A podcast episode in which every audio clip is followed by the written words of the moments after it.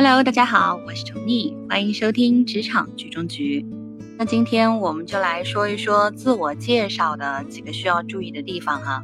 我们在人际交往中呢，倘若自我介绍比较成功，那么就能够在扩大交际范围的同时，让别人对你增加印象，从而去打开人际交往的通道。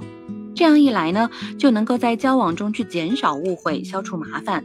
我们这里啊所讲的自我介绍，简单来讲呢，就是让别人知晓自己。从礼仪方面来讲，一个好的自我介绍啊，需要注意以下几个方面。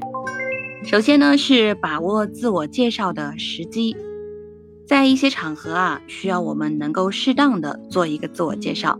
考试、求学的时候，寻找工作的时候，与不认识的人初次见面的时候，那么有人对自己表现出浓厚的兴趣的时候，有不认识的人要自己做自我介绍的时候，有求于人需要与人建立临时的接触的时候，自我推荐和自我宣传的时候等等，这些时候啊，都需要你去做一个自我介绍。而这样的时机下，一个令人印象深刻的自我介绍，会让自己更加光彩熠熠。那么，自我介绍要注意哪些事项呢？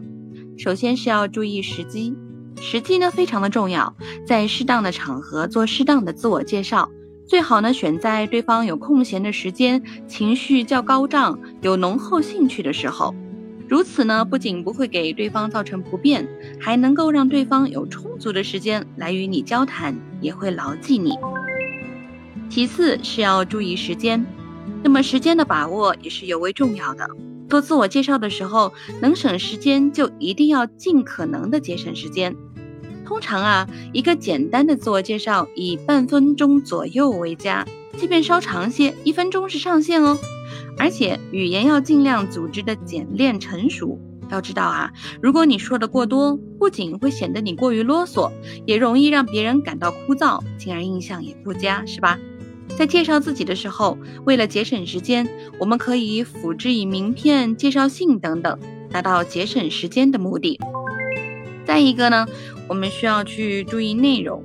一个完整并且良好的自我介绍，有五项内容需要去遵守哦。那么基本的要素就是本人姓名、供职单位、所在部门、所任职务和所从事的具体工作类型。这五项要素呢是最基本的要素。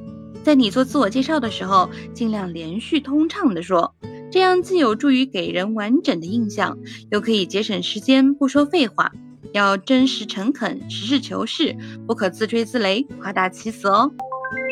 还有一个就是要讲究态度。那么自我介绍的时候啊，你的态度一定要得体、友善、亲切、随和，能够做到镇定自如、自信大方、谦逊有礼，既不能懦弱胆怯，又不能虚张声势、轻浮夸张，要表现出自己渴望认识对方的真情实感。那么生活中，其实每个人都喜欢被人看重，如果你态度热诚，对方也会热诚的，对不对？语气上一定要自然柔和，语速要正常，语音要清晰。介绍自己的时候啊，尽量沉稳、落落大方，有助给人以好感。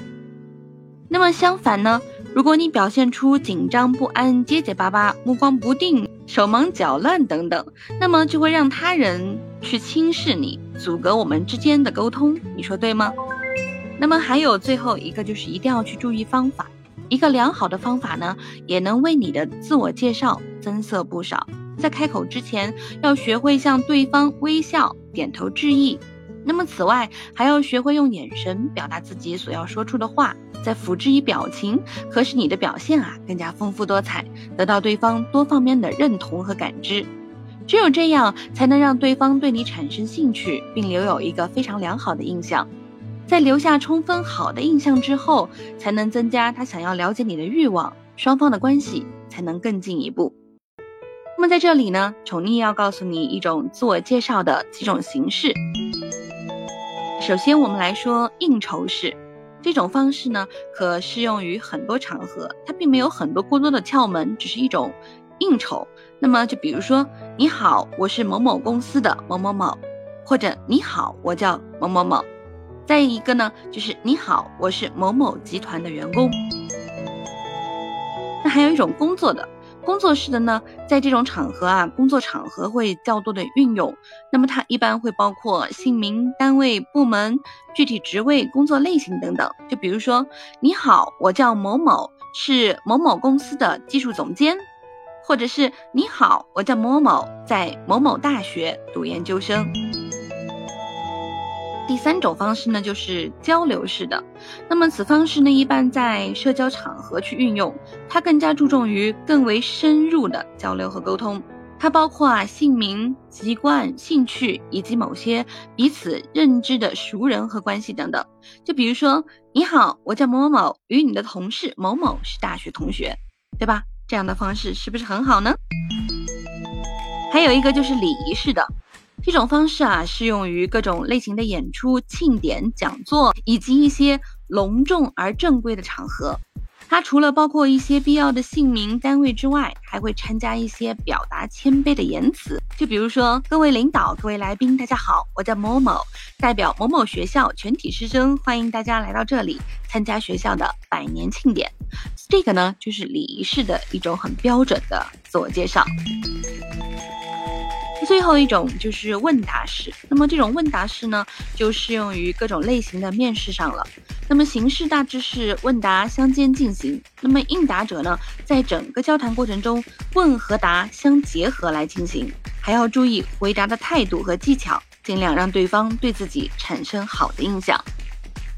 那么今天我们的自我介绍的一些注意事项就讲到这儿。如果你对这个话题感兴趣的话，希望你能够继续关注我的节目哦。我们下期再见，拜拜。